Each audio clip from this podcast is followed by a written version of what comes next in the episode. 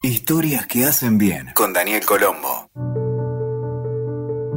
Érase una vez un rey al que le gustaba mucho la jardinería.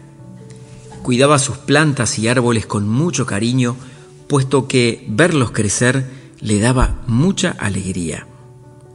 Una tarde recibió la visita de un príncipe de otra comarca que quería conocer su vergel.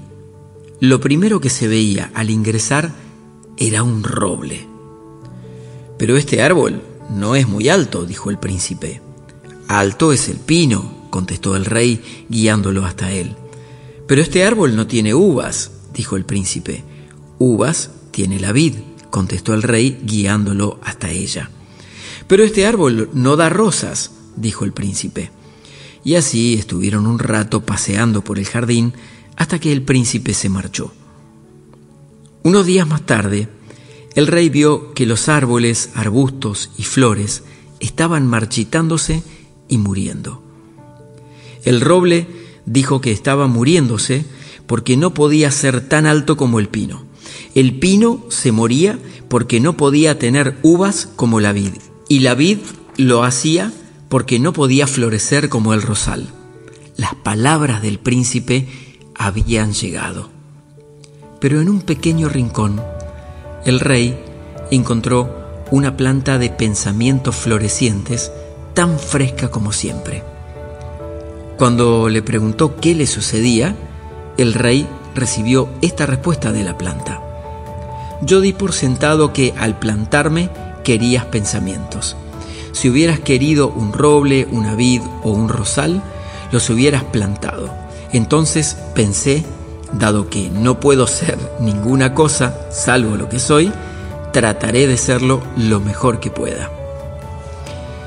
Y esto nos lleva a reflexionar que estás ahí porque la existencia te necesita tal como eres.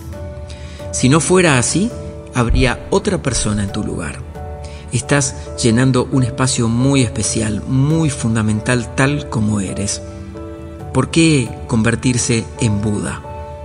Si Dios hubiera querido otro Buda, podría haber creado tantos como hubiese querido. Hizo uno solo y fue suficiente. Desde entonces no ha creado ningún otro Buda, ningún otro Cristo, ningún otro Krishna o ninguna otra deidad. Te ha creado a ti. Piensa en el respeto que el universo te ha demostrado. Tú has sido el elegido o la elegida, ni Buda, ni Cristo, ni Krishna. Ellos ya hicieron su trabajo, ya contribuyeron con su perfume a la existencia. Ahora tú estás aquí para contribuir con el tuyo. Espero que te haya gustado esta historia sobre la aceptación de quienes somos. Aceptarnos completamente es el primer paso para conectarnos con el bienestar y con la felicidad interna. Te espero con estas historias que hacen bien cada vez que sientas ganas de escucharlas para reflexionar y conectarte. Recordá suscribirte aquí en la plataforma donde nos estás escuchando para que te avisemos de los nuevos episodios. Y si te gusta este material, vas a encontrar mucho más en mi web que es danielcolombo.com y en todas mis redes sociales. Nos escuchamos en la próxima. Escuchaste Historias que hacen bien con Daniel Colombo. WeToker. Sumamos las partes.